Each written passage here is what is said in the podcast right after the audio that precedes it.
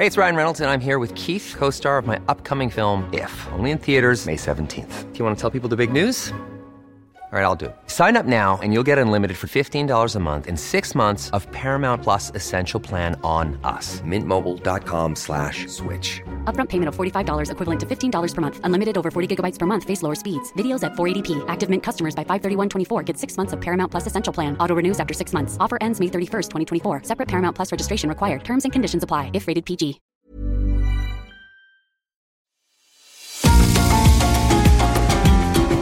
GastroLab es un lugar donde cabemos todos. Aquí encontramos historia, recetas, producto, materia prima, vinos y un sinfín de cosas que a todos interesa. Ya que con cocina y vino se aprende en el camino. Déjate llevar por el chef Israel Arechiga a un mundo delicioso que da como resultado GastroLab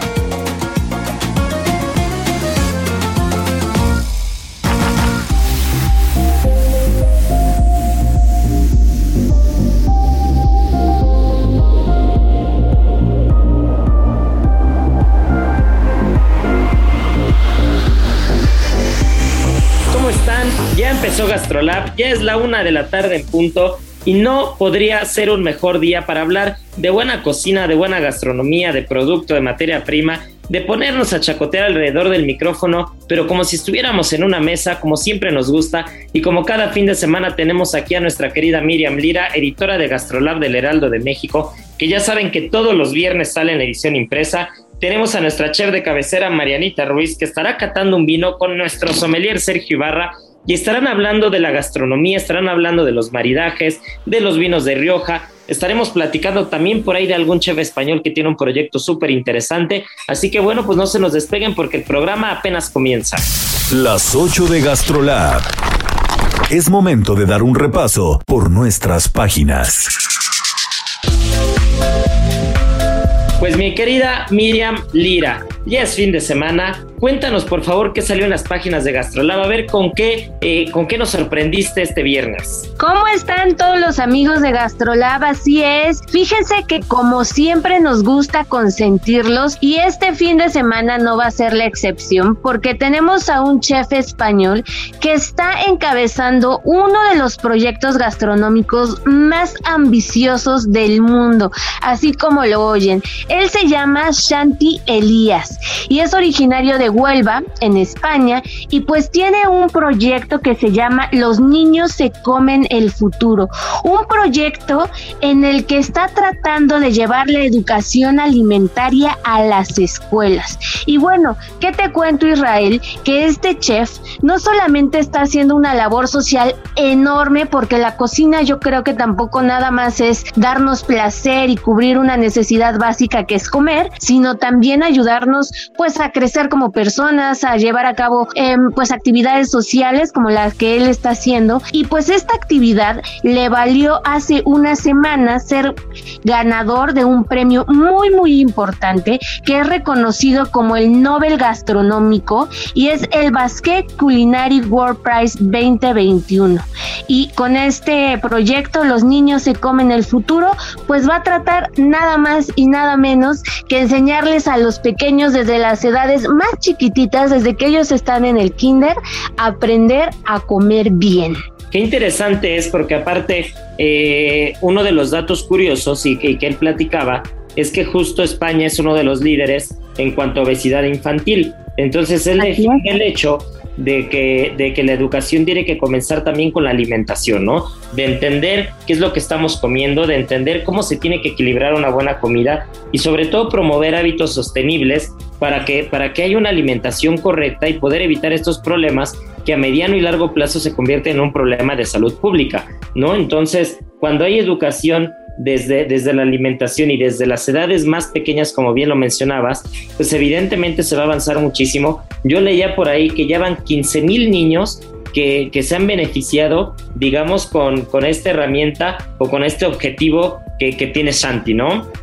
Así es, el proyecto nació en 2018 y justo tiene el objetivo de que cada vez más escuelas se sumen y las clases, digamos que van a poner como una asignatura ya dentro de las escuelas. Esa es la idea, ¿no? Que así como tenemos matemáticas, historias, pues los niños tengan como nutrición dentro de sus escuelas desde que son bebés y se les explique cómo es que germina desde ese punto, pues toda, toda la plantita, cómo van haciendo los ingredientes. Ya lo hemos dicho muchas veces en este programa, uno, puede, uno no puede amar lo que no conoce, entonces saber de dónde viene el ingrediente ayuda muchísimo a que tengamos conciencia de todos los sabores y de toda la comida que llega hasta nuestras mesas. Entonces es un proyecto que, bueno, sí, lo ha estado llevando a cabo solamente ahora mismo en España, pero que tiene la idea de llevarlo a nivel global. Entonces imagínate qué impacto tan enorme puede tener en un país como el nuestro, en México, ¿no?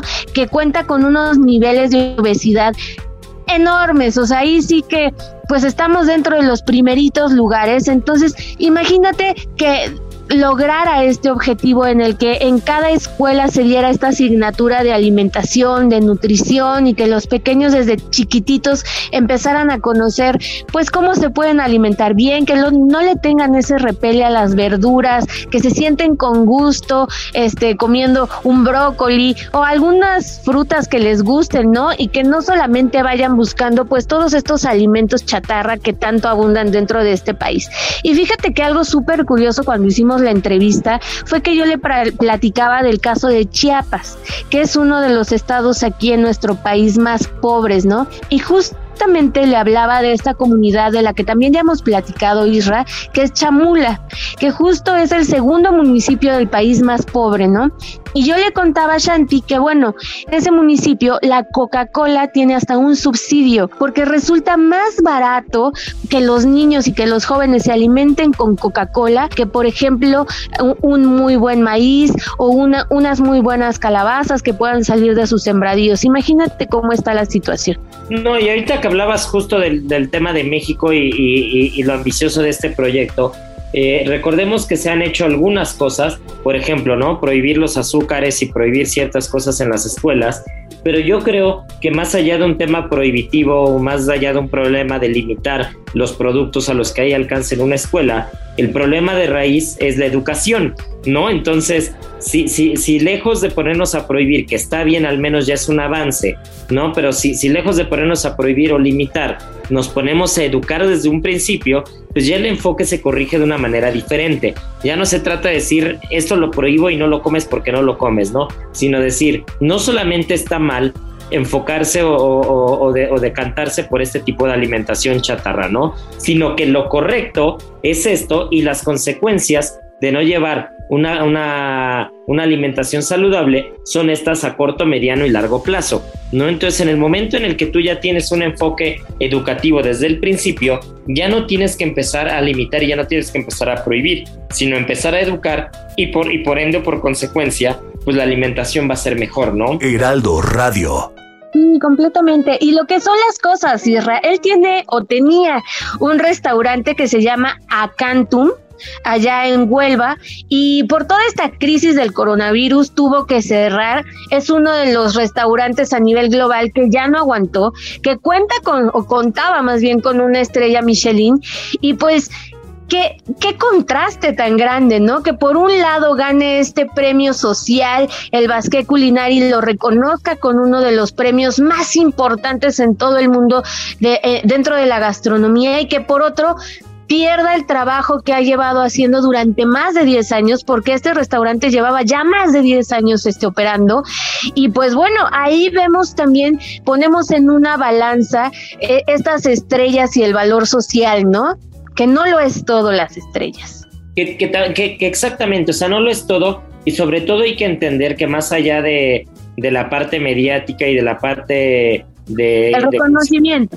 sí, de reconocimiento y de conseguir un hito o una meta en un restaurante. Eh, lo que también es un hecho, y eso es verdad, porque yo lo he platicado con gente del medio, con gente que tiene estrellas, con amigos que están en restaurantes de estrellas, es que eh, es bien conocido que un restaurante de, con estrella Michelin o, con dos o con tres, muchas veces es peor negocio o incluso no es negocio comparado con un restaurante que no las tiene, ¿no? Porque porque los estándares empiezan a subir tanto, requieres cada vez más manos de obra, necesitas cada vez producto más específico, eh, la materia prima encarece, los servicios encarecen, y entonces incluso hay una corriente, una corriente que cada vez ha tomado más fuerza a nivel mundial, sobre todo en Europa, que devuelve las estrellas, ¿no? Se ha visto ya esos casos en Suiza, en Francia, eh, en Japón incluso, de restaurantes que ganan alguna estrella y ellos mismos dicen, ¿sabes qué? Este, agradezco el reconocimiento, pero no me interesa, ¿no? Porque no quiero tener esa presión que una vez que ganas la primera no la puedes perder y después viene la segunda y entonces ahora tienes que hacer cada vez más locuras para ganar la tercera y entonces pierdes el enfoque del restaurante. Entonces, que un restaurante con estrella que lleve 10 años funcionando, eh, lamentablemente haya cerrado por el tema de la pandemia, pues es uno de tantos, pero que no nos sorprenda, ya que, ya que a veces el tener una estrella y mantenerla durante tanto tiempo hace que los costos sean muy diferentes, ¿no? Que, que el enfoque del negocio ya no sea este, tener un restaurante en el que se coma bien, se atienda muy bien y en el que, en el que haya negocio, ¿no? Sino a veces es estar buscando la experiencia y de, y de eso les platicaré ahorita en unos minutos porque justo vengo llegando de un viajecito que, que tenía pendiente desde, desde el año pasado y que por fin ya pude, pude hacer. Y, y, justo te das cuenta de todo lo que implica estar en un restaurante o comer en un restaurante que tiene tres estrellas, dos estrellas una estrella, y, y, lo delicada que es la línea en la que una crisis puede hacer que quiebre mucho más fácil que algún otro restaurante familiar o de cocina más tradicional, ¿no? Sí, completamente. Y para fortuna de Shanti, pues siguió adelante con este proyecto que también ya llevaba cocinando pues un ratote. Entonces, pues ahora sí que la esencia del cocinero sigue viva, sigue adelante con los niños se comen el futuro y pues seguramente vamos a estar escuchando muchísimo de este chef. Tiene muchísimas ganas de venir a México. Él no conoce nuestro país y ya también le hicimos la invitación abierta por parte de Gastrolab que cuando venga le vamos a dar un tour gastronómico de muerte para que conozca los mejores tacos, las mejores chinampas, los mejores paseos, todo lo mejor que tenemos que ofrecer aquí gastronómicamente hablando, por supuesto. No, pues así será. Y mira que México es un país que sabe ser anfitrión. Los mexicanos sabemos ser anfitriones. Y bueno, en este país con una diversidad tan grande, tan impresionante, pues seguro que va a estar, seguro que va a estar encantado, ¿no? Y, y justo leía que, este, que entre los cocineros y cocineras, grandes cocineras, que, que, decidieron el fallo del premio que gana entre mil participantes, entre mil finalistas, imagínate esto nada más, pues había gente como Dominique Green, como Elena Arzac, Massimo Bottura, Gastón Acurio, Joan Roca, imagínate nada más que de la mano de todos estos grandes cocineros a nivel mundial, pues ganes este premio, ¿no? Debido a, toda, a, to, a todo el trabajo social que has hecho y lo ambicioso que es un proyecto que pretende educar y formar a los niños. Sí, no es cualquier cosa y además cuando involucras a lo mejor que tenemos en el planeta y el futuro de nuestro planeta que son los niños, pues bueno, tiene todas las de ganar. Además, otro gran chef lo está apoyando muchísimo, que es José Andrés, que también es un chef que se destaca por su gran labor filantrópica alrededor del mundo. Sí, sí, sí, recordemos que José Andrés, siempre que hay algún desastre natural o alguna cosa, siempre ha estado presente, siempre ha echado la mano, es de esos, es de esos cocineros que, que aparte de lo respetado que es y de todo el respeto que se ha ganado por sus proyectos gastronómicos y su, su visión empresarial, pues es un cocinero que siempre está buscando apoyar a los demás, ¿no? Que siempre está presente en las, eh, en las causas sociales y que, y que yo creo que tenemos que empezar a ver así esa parte porque los cocineros tenemos una responsabilidad no solamente como desde, desde, el punto de vista gastronómico, ¿no? Sino desde el punto de vista social, ya que la alimentación es el futuro y, la alimentación tiene que corregirse y tiene que ser cada vez mejor y la producción de los alimentos tiene que ser eh, cada vez más óptima para poder asegurar un mejor futuro, ¿no? Heraldo Radio, la vuelta al mundo en un bocado.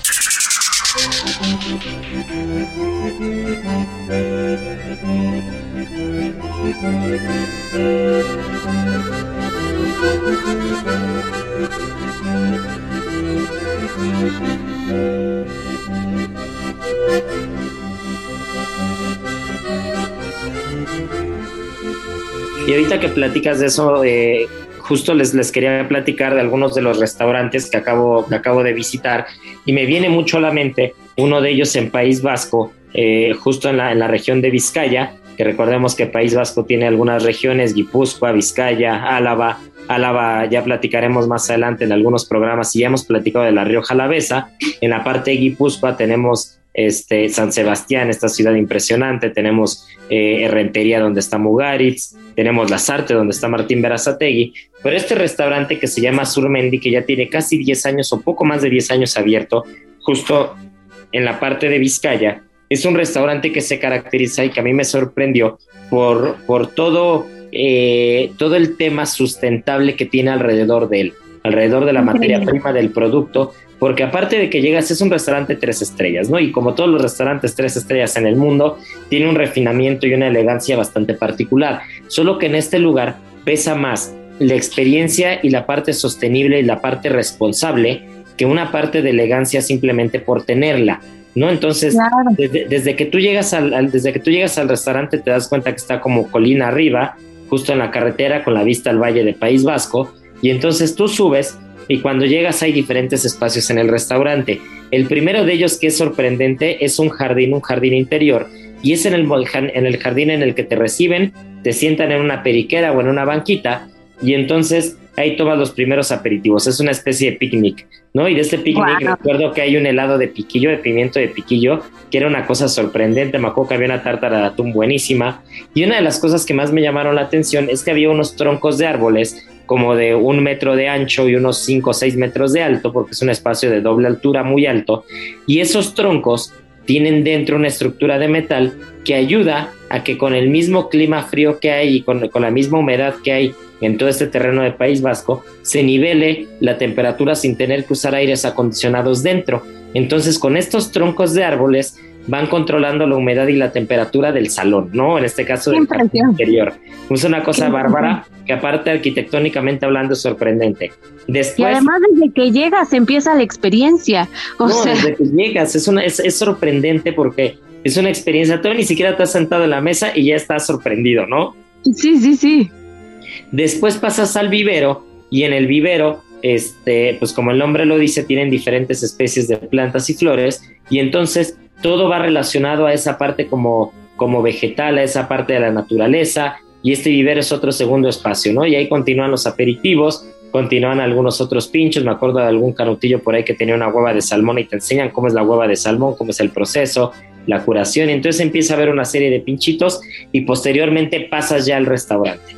Ya en el restaurante, pues ya que les digo, ¿no? Fue una, fue una completa locura, fue una experiencia bastante, bastante particular. Hay, hay platos sorprendentes. Incluso recuerdo que había un, como un tronco en el centro de la mesa, que yo pensé que había unos espárragos que estaban dentro y que había como que, destapar, pero no, los, los, los, espárragos estaban mimetizados con los troncos y realmente parecía un tronco, ¿no? Entonces es, es, es una cosa asombrosa. Pasas por la cocina y en la cocina pruebas uno de los platos más curiosos, porque si algo yo no hago mucho o no acostumbro es comer huevo. Y en este, en este, en, este paso por la cocina, paso muy rápido por la cocina, tienen una famosísima yema de huevo y te explican que hacen una cocción a la inversa en la yema. Entonces, con una jeringa extraen todo el relleno líquido de la yema, dejan la corteza, por llamarlo de alguna manera, y entonces inyectan un caldo trufado como una demiglas trufada y esta demiglas empieza a cocinar el huevo de adentro hacia afuera. Entonces lo pruebas de un solo bocado y de verdad es asombroso. Es un plato que si pudiera probar todos los días, yo que no como huevo, me lo comería todos los días. Oye, chef, ¿y quién es el responsable de toda esta locura? ¿Cómo se llama el chef? El responsable de esta locura es Eneco Hacha, un cocinero vasco que, lleva muchos años ya en la región haciendo cosas muy interesantes. Los libros de Necoacha o de Azurmendi, que es el nombre del restaurante, son espectaculares por si tienen oportunidad de ver alguno. De verdad, son libros, sí, son libros que, que, pueden aportar muchísimo. Y bueno, en la cocina otro de los pinchitos, aparte de la yema de huevo, un tipo macarrón con trufa, que aparte ves, ves los trozos de trufa ahí en, en un como cofrecito de madera con arroz, que bueno, desde que lo ves ya se te está haciendo agua a la boca.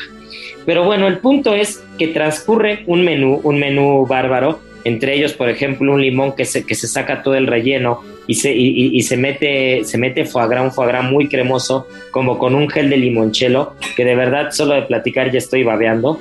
Pero después de transcurrir un menú, un menú impecable, un menú delicioso como un tres estrellas en País Vasco puede ser, uno de las, una de las cosas más importantes que tiene el restaurante es que una vez que acabas el menú, o incluso cuando llegas y llegas antes de tu reserva, en la parte de arriba hay otros viveros y hay huertas.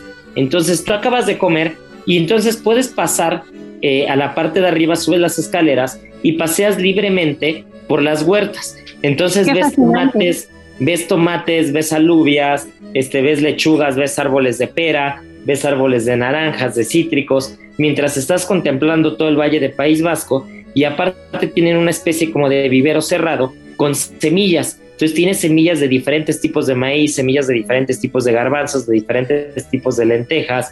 Viene mucha explicación. Tú ves los viveros, vas recorriendo los viveros y ves las plantas, ves las flores. Realmente es, es una experiencia en todos, los, en todos los sentidos basado en lo sustentable, ¿no? Entonces, platicando un poco en lo que, o recordando un poco al proyecto, lo que hacía Shanti de, la, de la importancia de la educación, de la, de la sostenibilidad en la parte gastronómica, de cómo a veces los estrellas Michelin o Michelin se pueden perder un poco en la parte de experiencia y la parte sustentable queda de lado. Hay muchos que de verdad están metiendo las manos y trabajando porque, porque haya una educación una formación, ya no solamente en la parte educativa y los niños, como lo que hace Shanti con el proyecto este, que platicamos, este proyecto galardonado, ¿no? Sino también un tres estrellas que comes espectacular y que al final educa de alguna manera al comensal.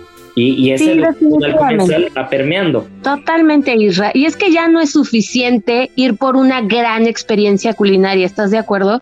O sea, el futuro es verde, el futuro es sustentable, el futuro es social. O sea, ya los grandes chefs, ahora que tienen toda esta proyección, tienen esta gran responsabilidad, me atrevería a decir un poco, de también poner su granito de arena. Y es que ya son figurones que, que realmente la gente sigue y, y la gente copia sus discursos. Entonces, ¿qué mejor que hacerlo de esta manera, no? Llevándolo de una manera, pues, sustentable y con gran apoyo a, la sociedad y, a, a, los sectores incluso hasta más vulnerables. Y por si fuera poco, en la parte de abajo tienen ahí, tienen una bodega de Chacolí de Gorka y Zaguirre, que es de la misma familia, hay otro restaurante que no es un tres estrellas tan fine dining como este, que se llama Eneco. Entonces tienen realmente todo el ecosistema, tienen las vides sembradas, tú estás viendo ahí cómo está el chacolí de un lado, lo pruebas, tiene las huertas arriba, tienes los viveros, tienes la parte de los troncos que, nivelan la temperatura y, la humedad. Es, es de verdad una experiencia en todos los sentidos que si tienen alguna vez oportunidad de ir, dense una vuelta porque Azurumendi es de esos grandes restaurantes que vale la pena. Después les platicaré pues del Seller de Can Roca, platicaré también de Mugaritz, de Martín Berazategui. Realmente fue un viaje intenso, pero de esos viajes que hay que hacer para conocer y para poder platicarles a todos ustedes, ¿no? Para que se puedan dar una idea de qué es lo que hay en el otro lado y, sobre todo de entender las nuevas corrientes y lo que se está haciendo. Pero bueno, pues no se nos despeguen porque ya tenemos al sommelier Ibarra junto con Marianita Ruiz que estarán catando un vinazo y pues la adivinanza como siempre al fin del programa. En Soriana bajamos los precios. Ven y compruébalo. Aprovecha 50% de descuento en toda la ropa de verano para toda la familia. Además de tres meses sin intereses con tarjetas Falabella y Citibanamex. Soriana, la de todos los mexicanos. Agosto 30 Aplican restricciones. Aplica en Hiper. Gastrolab es un lugar donde cabemos todos. Vamos a una pausa y regresamos.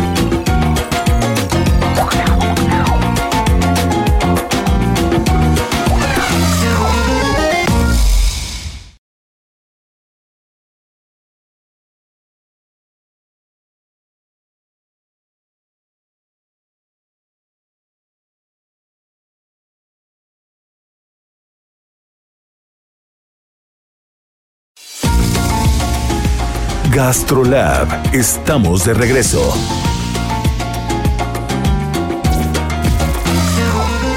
En Soriana bajamos los precios. Ven y compruébalo. Como en polvorones, triquitraques y canelitas de 300 gramos, lleva 2 por 50 pesos. Y en leche Lala fresca o UHT de un litro, lleva 3 por 75 pesos. Soriana, la de todos los mexicanos. A agosto 29. Aplican restricciones. Aplica en Hiper y Super. Y ahora el sabor oculto. Bueno amigos, pues ya estamos de vuelta. Qué bueno que siguen aquí al tanto de Gastrolab Radio. Ya saben que se pone siempre bien bueno el programa. El chisme con Miri no puede fallar. Pero ahora ya tenemos a Marianita Ruiz aquí en el micrófono esperándonos. Porque hoy trae un producto bastante peculiar que no es tan conocido. Yo tengo que reconocer que ya llevaba, igual llevaba ya 8, 9, 10 años hasta que lo conocí, lo probé por, por primera vez. Y es un producto que sí podemos encontrar en costas mexicanas, pero no es tan común y es la salicornia. La salicornia, Marianita, tú nos explicarás muy bien, pero te recuerda un poco como una, como una mezcla muy peculiar entre una suculenta y un espárrago. Sí, más o menos, no sé, tal vez visualmente para mí se parece un poco como a la puntita del romero, igual y puede ser como con cuernitos, algo muy así, pero sí en textura puede ser como un espárrago. De hecho, le dicen eh, algunas personas que es espárrago de mar, y sí, justamente es del género de las suculentas. Eh, ah, también es justo es una suculenta y hay personas que la conocen igual la han visto, pero tiene nombres muy diversos, ¿no? Como lechuguina o hierba de cristal, hierba de sal, hierba de San Pedro, incluso espárrago de mar. Eh, y lo que le hace tan peculiar es que eh, la salicornia esta como planta crece donde se concentra agua salada, que normalmente es como en manglares e incluso en las playas. Eh, es muy, es nativa de Europa, de Estados Unidos, pero pues ahora ya la, encontramos también aquí en nuestro territorio. Y es muy peculiar, eh, para que no se lo imagine, son como unos cuernos y es como pequeña, igual y puede que se parezca también como a los romeritos, ¿no? Un poco. Sí, incluso cuando pruebas un romerito crudo, que este, que bueno, todavía, todavía faltan algunos meses, pero ya estamos cerca del fin de año, este año se fue pero rapidísimo. Si llegan a probar un romerito crudo antes de meterlo con las tortitas de camarón o con el mole, eh, remite un poco, le faltaría la salinidad y como esa jugosidad que tiene, pero la textura es muy parecida. Sí, hasta visualmente, ¿no? Y bueno, es verde, pero a final de año, ya como por otoño, se vuelven rojizas. Y esta planta eh, anteriormente la hacían cenizas y como tiene tanta sal, tiene mucho carbonato de sodio. Entonces era muy eh, utilizada en la industria del vidrio, incluso en la cosmética para hacer jabones y shampoos. Eh, eh, médicamente hablando, también lo ocupan para algunos medicamentos porque tiene alto contenido en yodo y magnesio. Eh, en la parte de la cocina, Francia e Inglaterra son los países que eh, la ocupan bastante y hay varias formas de prepararla. Puede ser como al vapor, hay personas que la cocen como el microondas, de dar un toque y está, o al vapor, la saltean con mantequillita y queda como en una, como una textura un poco de alga y es como muy buen acompañante para pescados y mariscos. Y la verdad es de que yo le he probado, por ejemplo, con abulón, con, con algunos callos, este, incluso con erizo, y es como un complemento perfecto, ¿no? Es como la verdura perfecta para acompañar pescado y marisco. Yo creo que es esta. ¿Tú crees que se podría considerar como una como una tipo de verdura o si es casi casi un alga? Yo creo que sí, no sé, yo creo que sí es como un alga. Y aparte el sabor, el sabor sí es muy muy marítimo, es muy rica. Si tienen oportunidad de probarla, de verdad no se queden con la duda, pruébenla. Si en algún restaurante la ven que la tiene algún plato, pidan que les presten un poquito, que les regalen un poquito para verla, porque es muy curiosa y una vez que tienes la textura registrada, cada que la ves la quieres morder, ¿no? Es así muy, muy, muy peculiar. Sí, bastante. Hay personas que incluso la ocupan un poco como sustituto de sal. O sea, se cuenta, agarran salicornia y la, y la ponen como en agua a hervir con otras verduras y suelta esa sal y como que la aporta. Pero aparte esa sal, no sé, como de mar. ajá, exacto, no sé, es como muy, es que no sé cómo explicárselo, pero es como carnosita y así. Y de esta planta las, las semillas también se pueden consumir porque tienen un alto índice de, ácido, de ácidos grasos, eh, creo que lo, que más tienen es omega 6 y pues te ayuda a tener como mucha energía, pero esta energía como buena, de calidad que te va a hacer rendir como todo el día. Del vino a la palabra, con el sommelier Sergio Ibarra.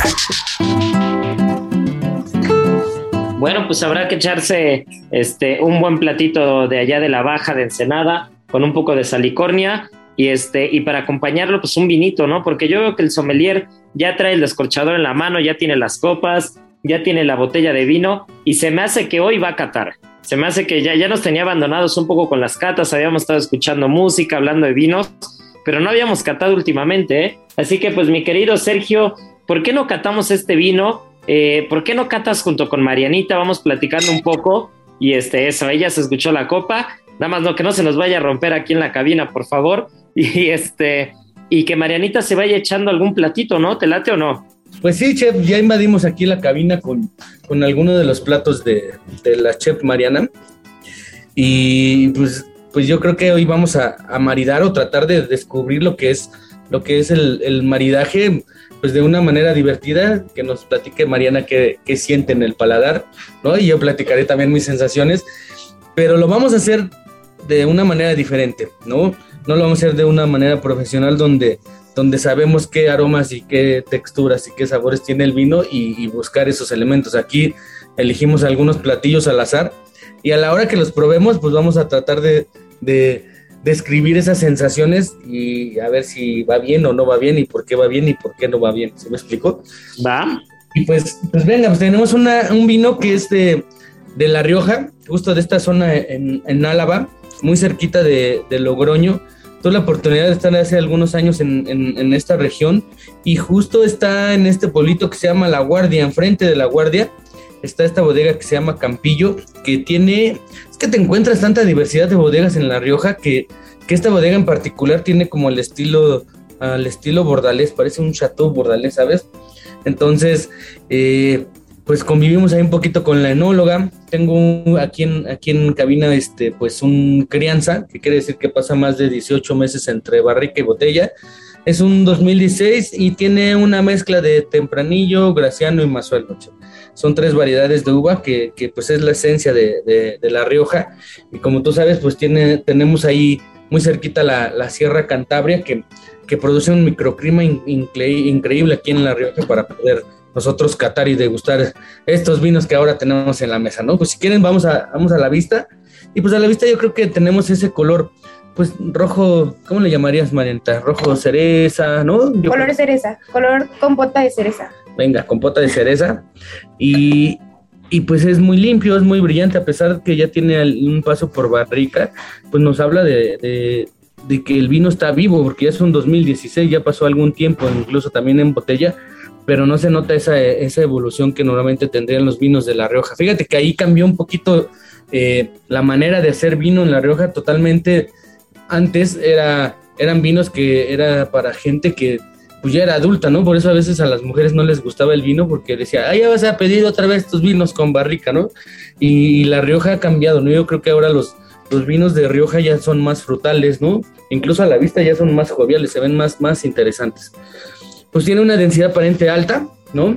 Que, que nos está hablando pues del glicol que llega a tener. Yo creo que este vino pasará pues de los 13.5, 14 grados, tan solo a la vista. ¿no? Vamos a revisar la etiqueta y sí, miren, tiene 14 grados. Y, y, es un vino que todavía no lo hemos probado y ya se nos antojó probarlo, ¿no, chef? Sí, ya. Entonces, pues vamos a, vamos a la nariz. Yo creo que tiene una intensidad aromática alta. Y de entrada, el primer aroma que se te venga a la mente, chef. El primer aroma. Grosella. Pues sí, chef, tiene, tiene una nota ahí frutal, ¿no? Donde destaca primero la grosella. Pero si giremos, giremos la copa un poquito, vamos a girarla y, y metemos la nariz nuevamente. Y si salen, pues un poquito notas más frutales, pero yo percibo también un poquito la frambuesa, un poquito también la cereza, ¿no? Esos, esos frutos rojos muy frescos, ¿no? Eh, por ahí si nos queremos ver románticos, diríamos frutos recién cortados, ¿no? Tal vez por ahí la fresa, ¿no? Vamos a, vamos a hacer una técnica. No lo hagan lo que nos están, los que nos están escuchando porque se pueden mojar y los que van manejando tampoco con copa en la mano porque... Mira, si, si, alguien va manejando y trae una copa en la mano, yo ya me preocuparía. Así que... ok, entonces vamos a girar. Si notas cómo gira, gira, gira, gira y de repente vamos a bajar la copa. Mira, a ver si se escucha, okay. se rompe y entonces ahí salen los aromas secundarios, ¿ven? ¿Viste cómo cambiar? Y estos, y estos aromas secundarios, Sergio, para quien nos está escuchando, eh, digamos, para hacer, para hacer la cata como muy aterrizada y muy sencilla, para quien no está acostumbrado a catar, digamos que el primer aroma, esto que ustedes sintieron, grosella, frambuesa, estos frutos recién cortados, estas fresas, ¿esos que serían aromas primarios? Sí, sí, los, los, que te da la genética de, de, la variedad. Vamos a los secundarios que también nos los va a dar tal vez la fermentación, ¿no? La misma madera, el terroir, ¿eso, eso ya es secundario? Los secundarios van por la fermentación y terciarios pues, nos los va a dar la barrica y pues la crianza en botella. Ah, ok, perfecto. Entonces vamos a los secundarios y se vuelve como más vegetal, ¿no? Cambió de frutas a De vegetales. frutas a vegetales. No sé si esté correcto, pero encuentro un poco como de pimiento, pero pimiento verde. Pimiento verde, correcto, sí. California no encuentras. California, ¿no? Como esas notas como cuando vas en carretera y, y- y huele como a, ¿cómo decirlo? Como a ese pasto mojado, ese pasto recién cortado, ¿no? Esas notas muy herbáceas, ¿sabes?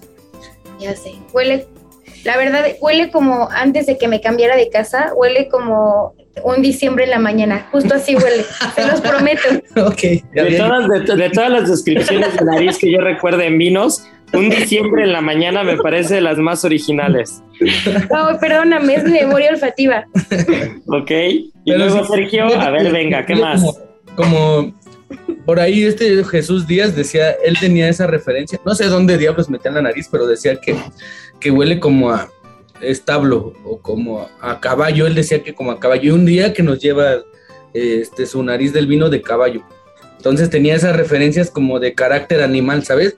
Como cuando vas en carretera y huele establo, a veces de repente sí huele, huele esas notas de carácter animal y que no ¿Sabes quieres... qué? Aquí- ahí te voy a interrumpir tantito y les voy a platicar algo así, dos segundos, que uno de los vinos más raros que yo recuerdo haber este, probado en mucho tiempo, si no en, en- en mi vida, fue justo, este, que ya les platicaba al principio del programa un poquito de estos restaurantes que estuve visitando ahora que anduve por, por tierras ibéricas, pero este, hubo un vino en particular en un restaurante llamado Disfrutar en Cataluña, que este, que este vino era un Pinot Noir eh, de- del lado de España, del lado del Priorat, cerca del Priorat. Y este Pinot Noir, de verdad, en cuanto, en cuanto sirvieron la copa, yo lo primero que dije, lo primero que dije es, esto huele a vísceras. Pero olía como, como cuando vas, como cuando vas a, a la carnicería y, a, o a la parte, así es, donde, donde venden las vísceras. Y, y- y- para mí me recordó un poco el aroma como a corazón, ¿no? De, estos anticuchos peruanos o, o estos bisteces como de corazón o el hígado, pero, pero crudo. Y después de las cosas más raras que yo recuerdo en mi vida, porque normalmente los aromas no van ligados siempre a la boca, ¿no? Tú puedes tener algunos aromas y no porque el vino tenga un aroma de grosellas, pues lo vas a probar y el vino va a saber a grosellas. Por mi vida, que este vino, una vez que lo probé, me sabía como si estuviera probando sangre o vísceras. Entonces fue una cosa bien rara que el maridaje se componía. Ya, ya, ya, ya con el plato, este, pues ya era otra historia. Pero el vino por sí solo era de verdad como un aroma a sangre, ¿no? Y ahorita que decías lo que decía Jesús Díez, nuestro querido Chuchi, gran amigo de Gastrolab también, de esta nariz como de establo, de caballo, este, muy animal, pues se encuentra muy curioso en algunos vinos, ¿no? Sí, y además que es una característica, ¿no? No quiere decir que sea un defecto, al, al final pues es parte de, de cómo se comporta el vino y pues es válido, yo creo que a la hora de, de catar todo mundo lo puede, lo puede hacer, solamente hay que tratar de ejercitarnos y tener todas esas referencias para llegar a tener esa, esa memoria olfativa, ¿no? Y bueno, pues ya, ya que, que dimos nuestras percepciones, pues vamos a probarlo. Recordemos que en el paladar, en la punta de la lengua, vamos a tener la parte dulce, al final vamos a percibir la parte amarga y a los lados la acidez, ¿no? Y la textura del vino es cuando pongamos la lengua en el paladar, lo vamos a tallar, la vamos a tallar un poquito. Y pues vamos a hacerlo algo divertido. La chef le vamos a vendar los ojos. y no se va a dar cuenta de lo que va a probar. Ok. Y después nos va a dar su percepción, ¿va? Ah, venga. Venga, a ver. Está probando algo ahí salseado. A ver, así digas que es. Que sabe horrible con el vino. Sí, De verdad está horrible. Me Pues- picó. es un, es un maridaje totalmente malo. Muy malo. Maridaje muy malo. Ahí te va, ahí te va. Tenemos un- en boca un vino que, que yo lo percibo totalmente equilibrado. Al final eh, los taninos están en su lugar, ¿no? La acidez en su lugar. Pero aquí le pusimos una acidez muy, muy, muy alta, ¿no? Y lo que percibes, chef, pues te dispara, te dispara el tamarindo. Le di un, un taco de pato con tamarindo, pero lo bañé yo creo que totalmente de tamarindo. Ahora ahí te va, fíjate. Si, la- si le damos el taco de pato, ahorita le, yo creo que Ok, sin al salsa. revés, ajá. Hay que ponerlo al revés. Ok. Tiene esa grasitud exacta, el pato tiene esa grasitud. donde los taninos se van a complementar, ¿sabes? A ver, ahora pruébalo. Sí, aparte es un pato que está confitado en su propia grasa, entonces es esa grasitud como cremosa incluso, ¿no? Ajá, y hay veces que eso sucede, yo creo, en los restaurantes luego sucede mucho, a veces si no sabes elegir el vino correcto, echas a perder tu cena, o echas a perder el plato, o al revés, o echas a perder el vino.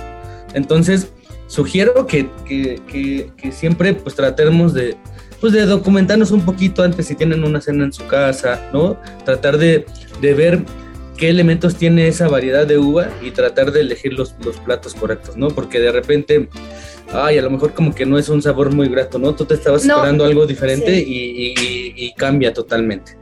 Ahora, ahí te va. Otro, otro, a ver. Este. Ahí va, otro. El sabor oculto.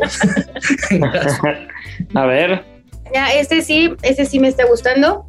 Creo que es un algo cremoso con grasa y va bastante bien con el vino, ¿no? Hace como que se unifiquen los sabores. No sé cómo explicarme pero como que te limpia bastante bien entre la grasa del producto y el vino. Se unifican. Recordemos que el maridaje eh, significa matrimonio, ¿no? En francés. Como los matrimonios, a veces los maridajes también no funcionan, así que no esperen que siempre funcionen.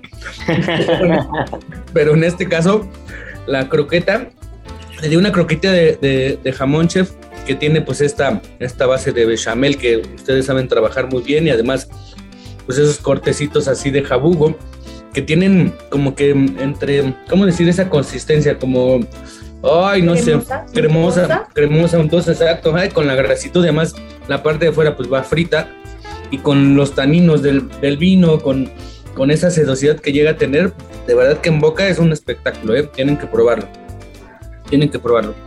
Y vamos a cerrar con, pues, con un pinchito ahí muy, muy, muy del estilo de tuyo y de, de Mariana, a ver qué les parece. A ver. A ver, ¿qué sientes, Marianita? Cuéntanos. Con la boca llena, no importa. Es, pan con jamón. es una tapita de pan tomaca con jamón. Y no sé si me encanta, no sé si la tomaca hace como hay de las suyas o el jamón, no lo sé. la acidez del jitomate o la salinidad del jamón aunque el pan siempre es como un catalizador, ¿no, Sergio? El pan como que siempre equilibra un poco todos los sabores y de alguna manera amalgama. Sí, las harinas siempre te van a ayudar, ¿no? Por eso a veces las, las pastas son bien correctas, ¿no? Las papas. El mejor, el mejor maridaje yo creo que es queso, pan y vino, nunca te vas a equivocar, ¿no? Pero aquí el, el, jitomate como lo trabajan, que al final de ustedes lo rayan, es totalmente fresco, ¿no? Incluso yo creo la tomaca que nosotros trabajamos pues se hace al día, ¿no? ¿No? Se hace al momento. Y, y sí, entra bien el vino y como que se dan una pelea en el paladar, ¿no? Resalta el jitomate, resalta el vino, resalta el jitomate, el vino, pero ya cuando entra la proteína, híjole, como que como que llega entre a maridar, pero a la gente que no, no soporta tanto la acidez, yo creo que no lo disfrutan de los mejores maridajes con pan tomate con jamón es una manzanilla que es, es un espectáculo en el paladar. Yo creo que te hace recordar esos. A mí, a mí me vuelvo a decirlo, es el efecto ratatouille, ¿no? Donde tu cerebro te recuerda, no sé, no sé, tantos sabores, la avellana, sale, salen muchas esas notas de, del estilo del Jerez, ¿no? Pues no, bueno, pues qué delicia y, qué, y qué versátil y qué curioso es cómo con un solo vino y tres platos diferentes eh, puedes, puedes encontrar maridajes totalmente opuestos, ¿no? Desde alguno desagradable este, alguno que va con, toda la cremosidad, otros que tienen unos matices más salinos, más ácidos, y, lo que dices, ¿no? ¿Cómo puedes tener un vino, pero eligiendo la comida incorrecta o teniendo la comida y eligiendo el vino incorrecto, pues la, experiencia no puede ser la mejor, ¿no? Pero si logras tener eh, el plato con el vino correcto, pues vas a tener una comida de campeonato. Y pues antes de irnos, Checo, ya tocaste un tema de, una de las cosas que más nos apasionan tanto a ti como a mí, y es el tema de los jereces. Entonces, cuando te refieres a una manzanilla, para que nos escuche, diga, ¿a qué, manzanilla se refiere? ¿No? Se refiere a un té de manzanilla, manzanilla a la flor. Cuando hablamos de un jerez que es manzanilla, ¿a qué nos referimos como tal? Bueno, pues sí, efectivamente, eh, pues la manzanilla es de estos vinos que, que, llegan a ser enigmáticos, estos vinos muy aromáticos, que es un vino blanco seco y que se elabora de una, una uva que se llama palomino y que se envejece bajo una capa de levaduras que se le llama velon flor. ¿Qué quiere decir esto? Que la, la, la capa de levaduras no deja, no deja que pase casi el oxígeno.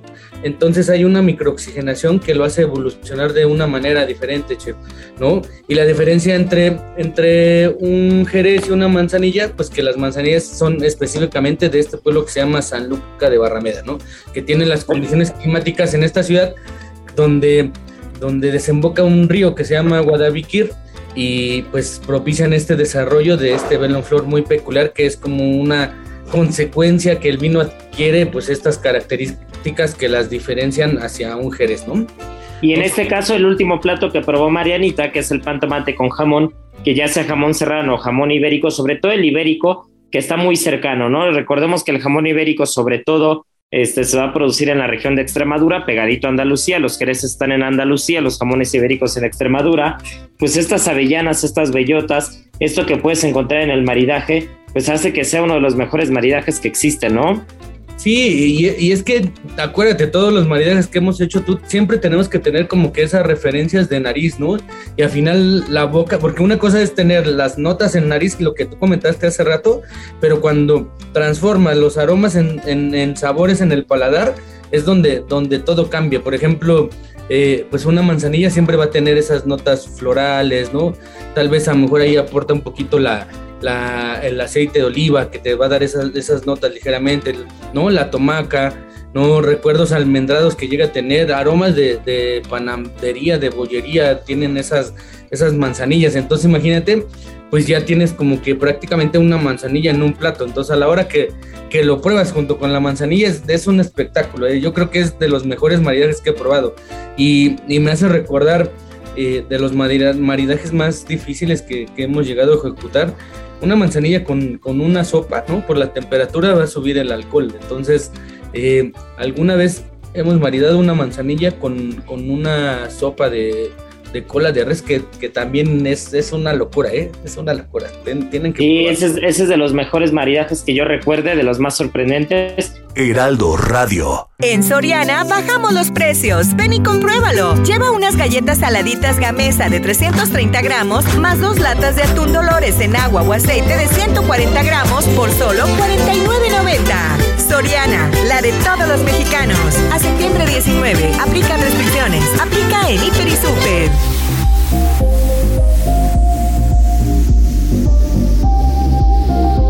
Pero bueno, pues el programa ya se nos está yendo, se nos está yendo como una buena manzanilla o como un buen vino de La Rioja, como Campillo, que ya lo probaron. Que Marianita se sacrificó probando y algunos platitos para ver qué tal iba. Y bueno, pues este, no nos podemos ir sin antes eh, felicitar al ganador de la semana pasada. Y la adivinanza esta semana está súper rápida, está súper fácil. Este, ya Sergio acaba de decir una, pero por favor díganos dos tipos de uvas, dos tipos de uvas con las que se puede hacer Jerez. Esa está regaladísima, esa si, si ahorita no están contestándola ya es porque de verdad no quieren ganar. Eh, ya saben que esto es arroba Israel Arechiga, arroba Israel a r e en Instagram. Les recordamos porque de repente algunos de nuestros amigos nos escriben en el Instagram del Heraldo de México, del Heraldo Gastrolab, y, y justo precisamente ese Instagram no tenemos acceso este, todo el tiempo, entonces tiene que ser a mi Instagram para que por ahí podamos definir el final de fotografía como normalmente es. Y bueno, pues muchas gracias por escucharnos, nos escuchamos el siguiente fin de semana y no nos podemos ir sin decir nuestra frase que tanto nos caracteriza, tripa vacía, corazón, de alegría. Aquí concluye otra emisión más de GastroLab, el lugar donde cabemos todos. Esta es una producción de Heraldo Media Group.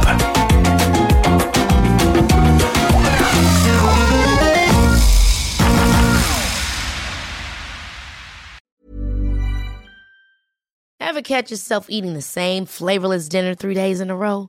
Dreaming of something better? Well, HelloFresh is your guilt-free dream come true, baby. It's me, Kiki Palmer. Let's wake up those taste buds with hot, juicy pecan crusted chicken or garlic butter shrimp scampi. Mm. Hello Fresh. Stop dreaming of all the delicious possibilities and dig in at HelloFresh.com. Let's get this dinner party started.